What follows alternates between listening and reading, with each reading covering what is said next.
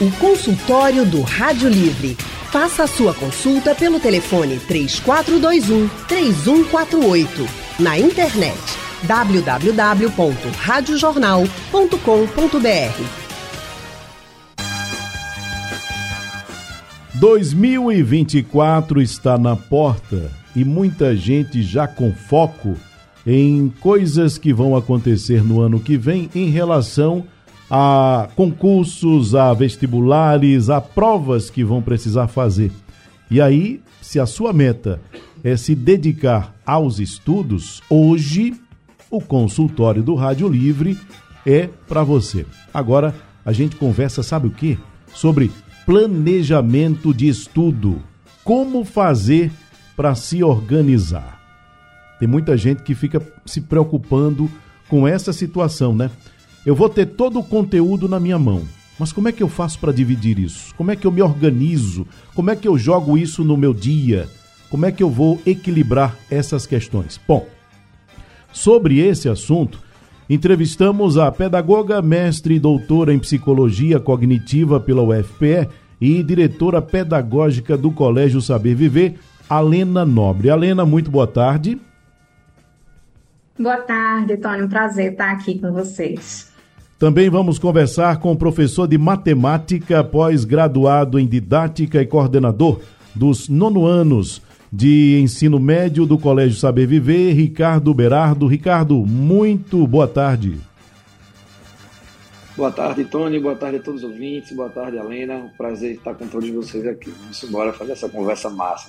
Pois é, a missão de vocês hoje é botar ordem na nossa cabeça. A gente quer estudar, a gente quer fazer as provas. Tem Enem, tem SSA, tem outros vestibulares, mas a gente precisa saber como fazer isso, como se organizar.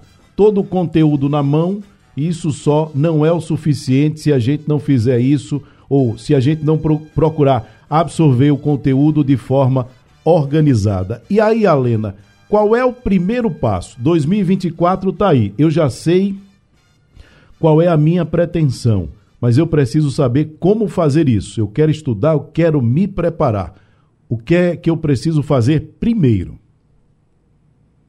Ótimo, eu acho que depois que a gente tem essa clareza do objetivo, a gente precisa organizar o nosso tempo, né? E, e, estudar é uma parte muito importante do nosso dia a dia, independente até se a gente vai fazer ou não um concurso ou um vestibular, o Enem, mas estudar deve fazer parte da nossa rotina mesmo. Então, quem está é, planejando investir um tempo maior nos estudos, precisa olhar para a sua agenda e separar em que momento você vai se dedicar a isso, por quanto quanto tempo e quantos intervalos você vai fazer. Então, olhar para a nossa agenda e dentro desse espaço da agenda, ter a noção de que a gente precisa ter um certo equilíbrio. Então, primeiro passo é, olha para a agenda e vamos separar o tempo que eu durmo, o tempo que eu descanso, o tempo que eu faço minha atividade física e o tempo que eu vou estudar, porque quando a gente vai estudar, é importante a gente ter saúde física, é importante a gente ter saúde mental também. Então, uma, uma agenda organizada é é um ponto muito importante, é o primeiro ponto para a gente começar a decidir os nossos estudos.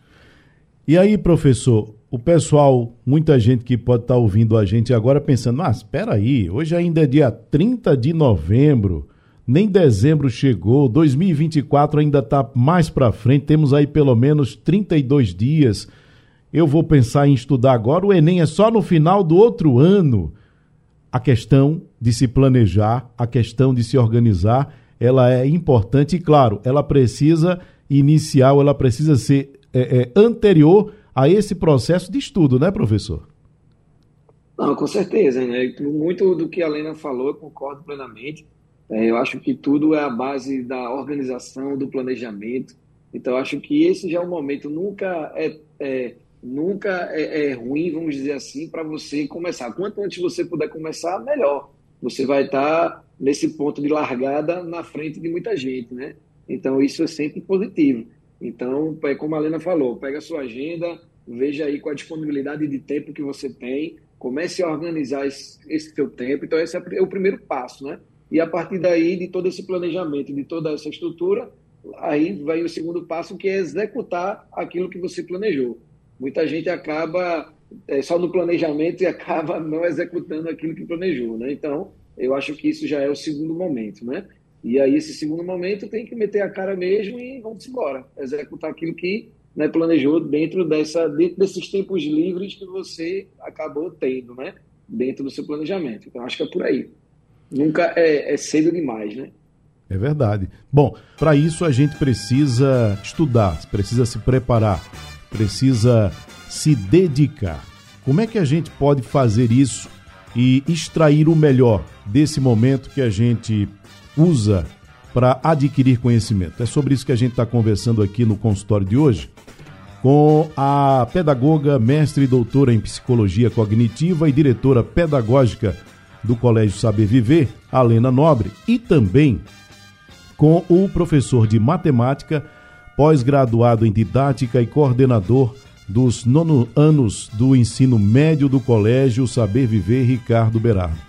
Alena, é, para isso que eu falei, a gente precisa de uma coisa que é muito, muito importante, que é disciplina. Muita gente está chegando agora num momento que é decisivo, né? Vem de outras séries e tal, acompanhando aquela rotina de fazer as tarefas, de se preparar para as provas, mas agora a coisa muda de figura. Se a gente está se preparando para o Enem, está se preparando para o SSA, está se preparando para os outros vestibulares, a gente precisa ter uma disciplina, talvez, se eu estiver errado, me corrija, diferenciada. E aí, como é que a pessoa pode encaixar isso no seu dia a dia? Considerando as várias situações, considerando aquele aluno que estuda e faz outras atividades é, durante o dia, considerando mesmo aquelas pessoas que estudam e já trabalham, como é que a gente pode fazer? Qual é a melhor forma de a gente encaixar esse tempo tão necessário de estudo, tão necessário de preparo, porque o que vem pela frente é algo importante e algo definidor, inclusive, pode ser assim lido, definidor da nossa vida. Alena.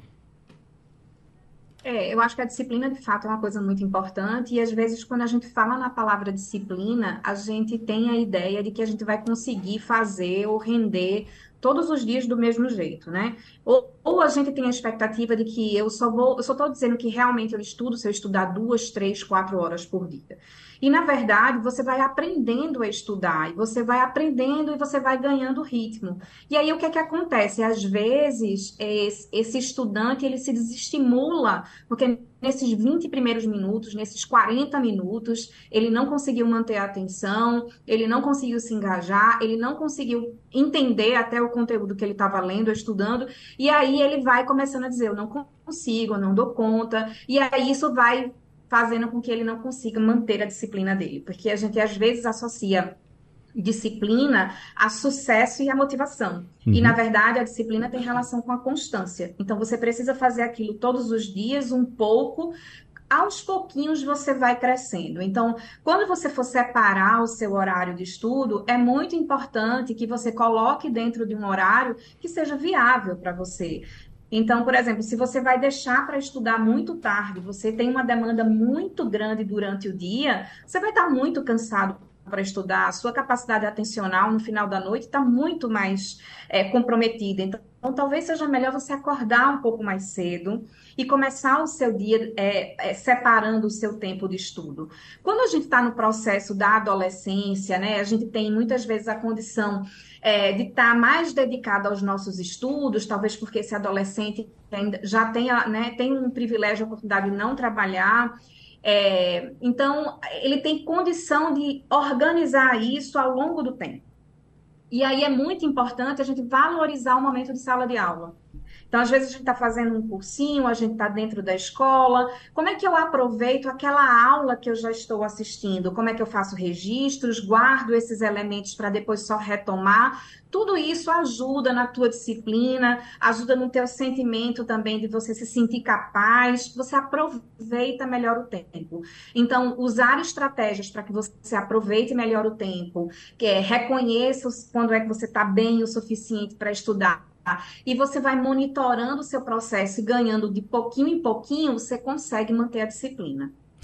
Você trouxe uma questão importante aí quando começou a sua fala sobre o tempo de estudo. Tem uma coisa que muitas vezes a gente ouve especialmente quem vai fazer concurso, mas vale para qualquer tipo de concurso que a pessoa vá fazer.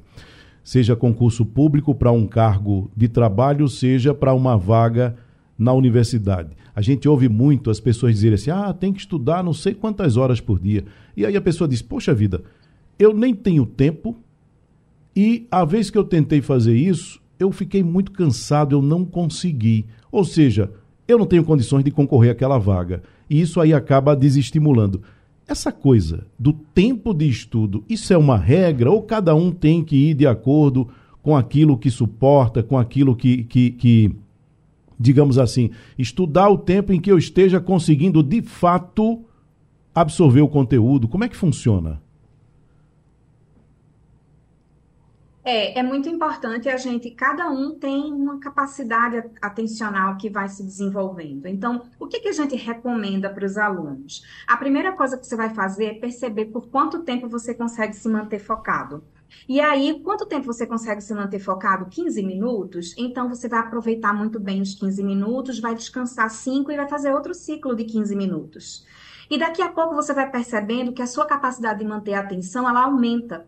Então, de 15 você aumenta para 20, de 20 para 25, de 25 para 30, até que você vai aumentando a sua capacidade de atenção.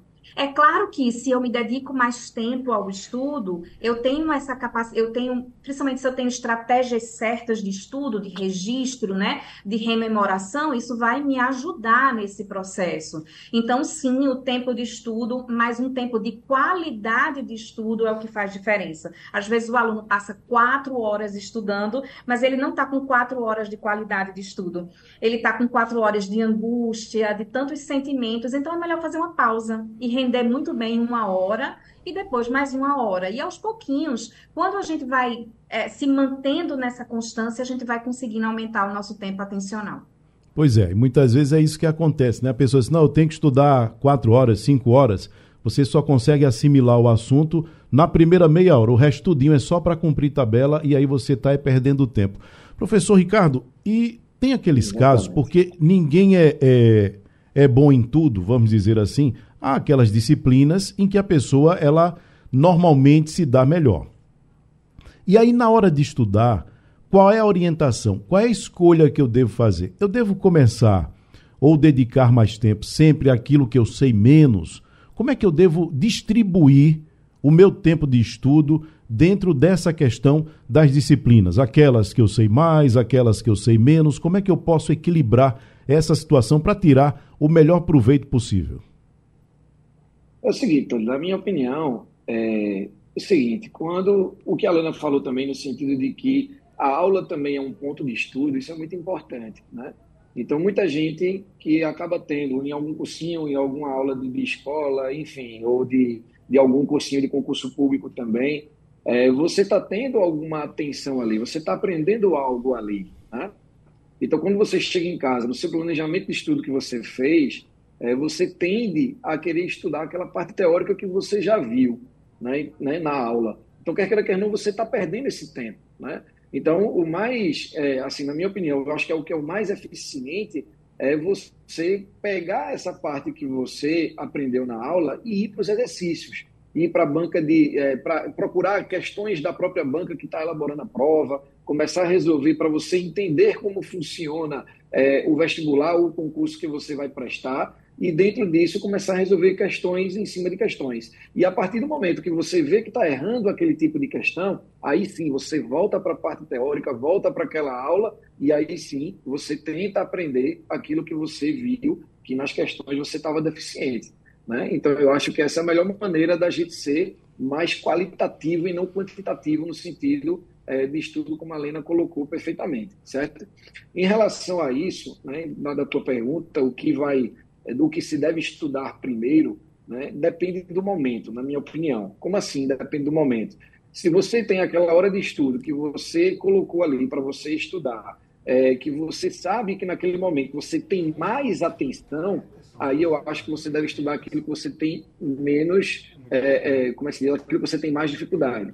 Né? Aquilo que você tem menos dificuldade, aquilo que você gosta mais, deixa para estudar quando você é, não tem tanta atenção assim. Por quê? Porque você vai se motivar a estudar pelo fato de ser uma matéria que você gosta e aí sim você busca estar mais concentrado naquele período que você não tem tanta. está mais cansado, vamos dizer assim. Né? Então, eu acho que é por aí. Né? Não sei se, se respondi a tua pergunta, mas eu acho que a ideia, na minha opinião, é essa. Não, perfeito. Aí é, é, é, o que vocês estão trazendo para a gente aqui é orientações sobre como a gente pode tirar o melhor proveito do nosso tempo de estudo. E aí, professor, continuando com o senhor, eu pensei aqui no seguinte: de repente a pessoa ela está muito, mas muito bem em determinada disciplina.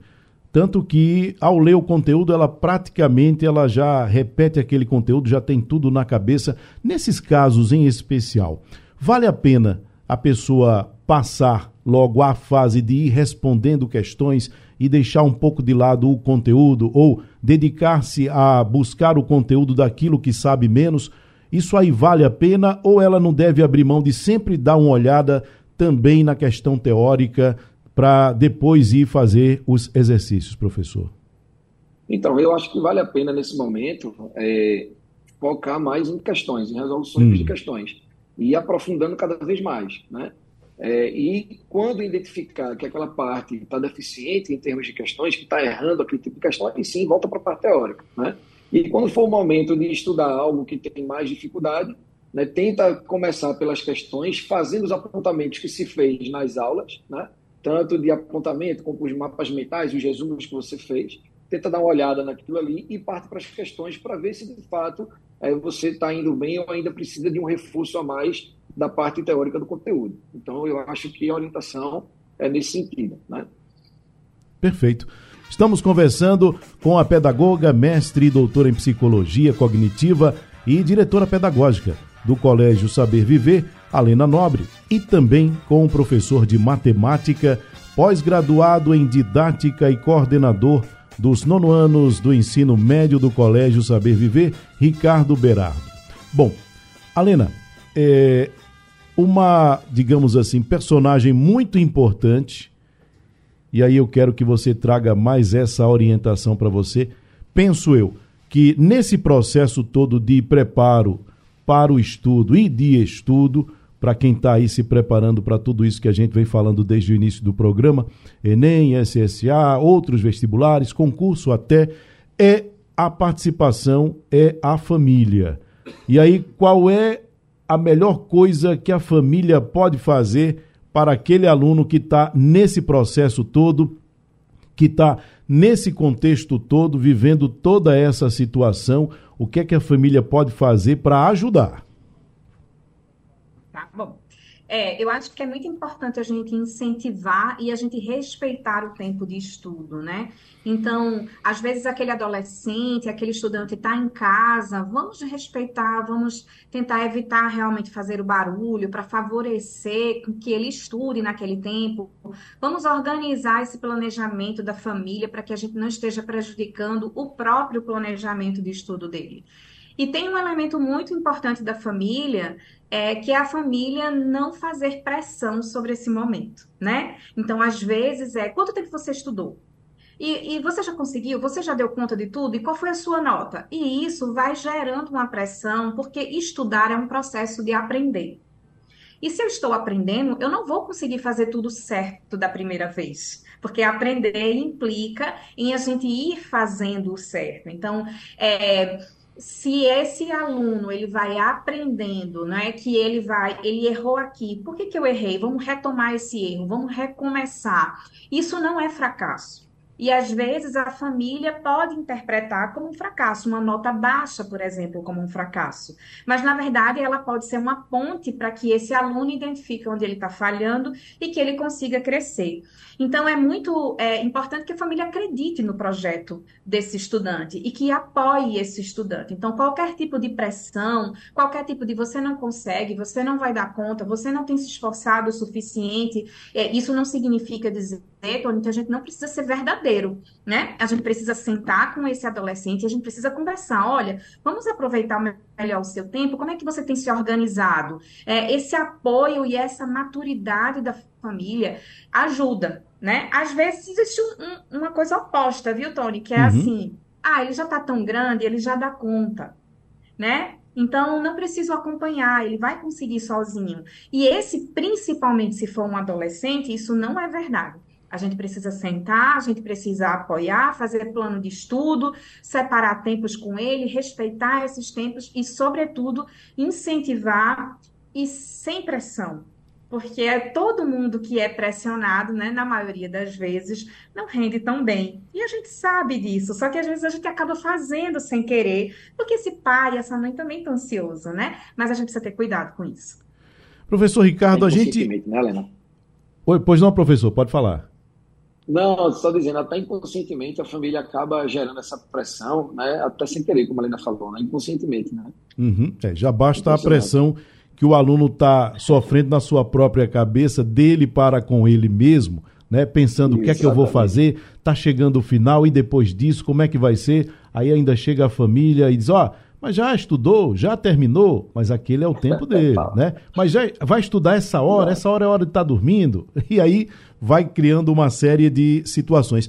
Professor Ricardo, é, a gente vê muito, especialmente no caso do Enem, alunos que estão fazendo a prova por experiência, né? E aí, considerando essa questão toda de tempo de estudo, de momento para estudar, de momento para se preparar, essa, essa coisa de fazer a prova por experiência é uma coisa válida? É uma coisa que de verdade ajuda?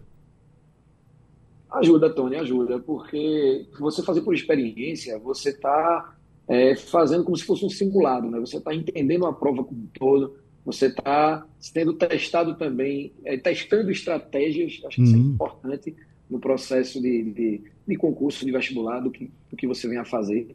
Então, você está testando estratégias de é, comece por qual matéria essa prova, né? É, tenho tanto tempo por cada questão, né? tudo isso está sendo é, é, testado. Então, eu acho que esse momento você, o famoso treineiro, né, você fazer por experiência, eu acho que você está testando e usando o, o, próprio vestibular, o próprio Enem, como é, é um simulado que você está fazendo da própria prova, da própria banca, tentando entender toda a questão de tempo, a questão da própria pressão ali envolvida, né, de todo o ambiente, enfim. Então, eu acho super válido. É né? muito melhor você estar tá treinando né, em anos anteriores, uma, uma prova do Enem, por exemplo, do que você deixar é, para fazer de última hora, deixar para fazer é, é, é, uma única vez no terceiro ano, por exemplo. Então, hum. Isso é ruim, né? Então, você desde o primeiro ano, desde, tem, tem, a gente instiga nossos alunos na nossa desde o nono ano a estar tá fazendo o Enem. Então, isso é muito importante para que eles, quando cheguem no terceiro ano, que for fazer o, o valendo, vamos dizer assim, né? Ele já vai estar tá, é, com menos pressão, já vai estar tá com é, é, um pouco menos de ansiedade, né? porque ele sabe o que está se deparando, né? sabe do que está fazendo. Então, é, a gente, quando está nervoso, ansioso, estressado, também é influenciado pelo medo do que não vem, não, não, não está por, é, sabendo o que está por vir, né?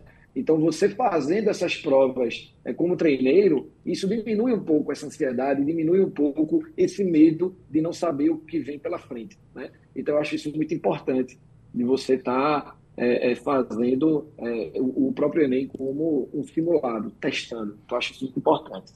E aí, professor, vale a pena incluir nesse treino também essa questão do estudo, do preparo? A gente arrumar um tempinho, olha, eu vou fazer agora o Enem no final do ano, mas é por experiência.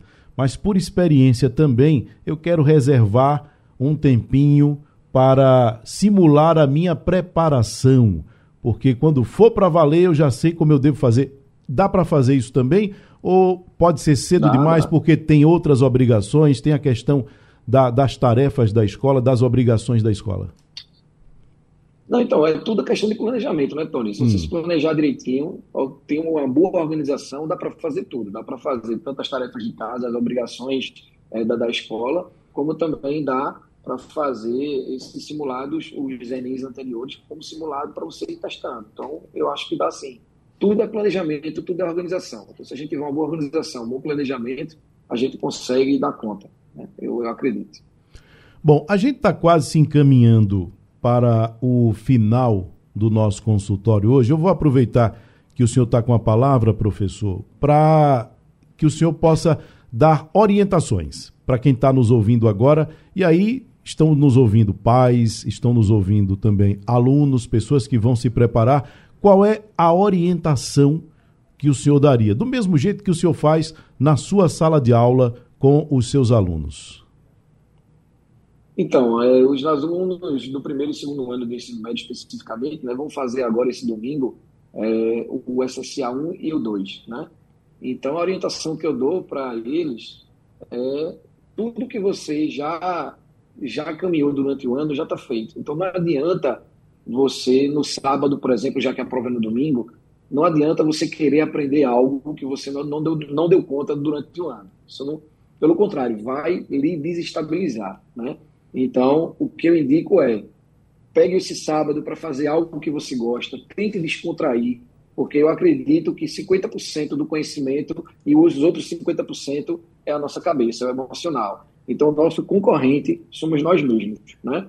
Então, se a gente estiver bem emocionalmente, a gente vai conseguir colocar em prática tudo aquilo que a gente se dedicou, tudo aquilo que a gente estudou durante o ano. Então, a dica que eu dou é essa: se alimente bem, durma bem, né? É, faça aquilo que você gosta um dia antes, né? tente relaxar, tente descontrair, para que você vá à prova no domingo leve, de uma forma tranquila, né? para tentar controlar ao máximo é, esse sentimento, essa ansiedade, que é normal, né? É, e tentar controlar, não deixar que essa ansiedade, esse medo controle você, e sim você controlar tudo isso. Né? Então, eu acho que é por aí. Então, a dica que eu dou para os meus alunos e para os nossos alunos lá do Saber Viver é justamente essa, né? Então tente relaxar, tente manter a mente tranquila, que isso vai dar certo e você vai conseguir colocar em prática tudo aquilo que você se dedicou durante o ano. Então acho que é por aí. Doutora Alena, que orientações a senhora tem para quem está nos acompanhando agora e está já se planejando, já se organizando para começar os estudos? Bom, é, a gente está num momento muito propício, né? Todo mundo fazendo as suas metas para o próximo ano, então é hora de você começar a pensar, né? Escrever quais são os seus objetivos, o que é que você quer alcançar com os seus estudos, né?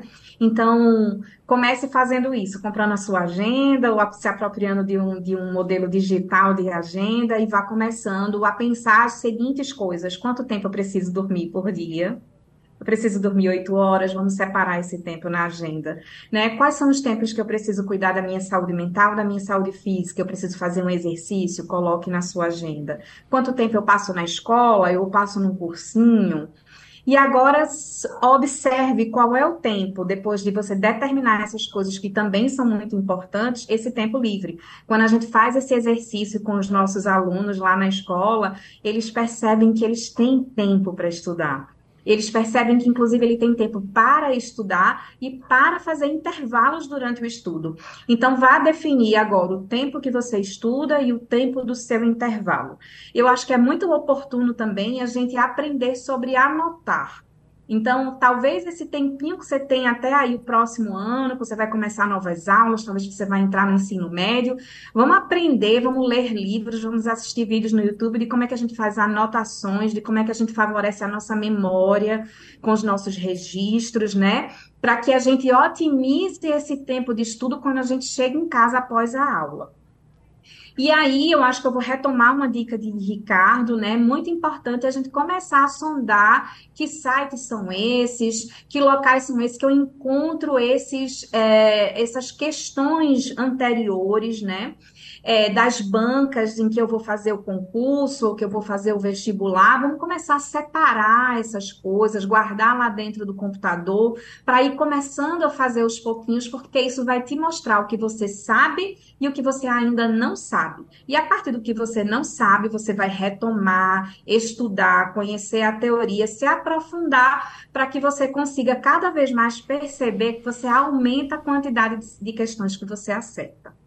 E aí, aos pouquinhos, estudar também é uma parte de aprender a estudar, sabe, Tony? Uhum. A gente não consegue logo de vez, mas é muito importante que o aluno se dedique a aprender a estudar, aprender a aprender, porque isso vai fazer, vai otimizar o, o estudo dele mais para frente.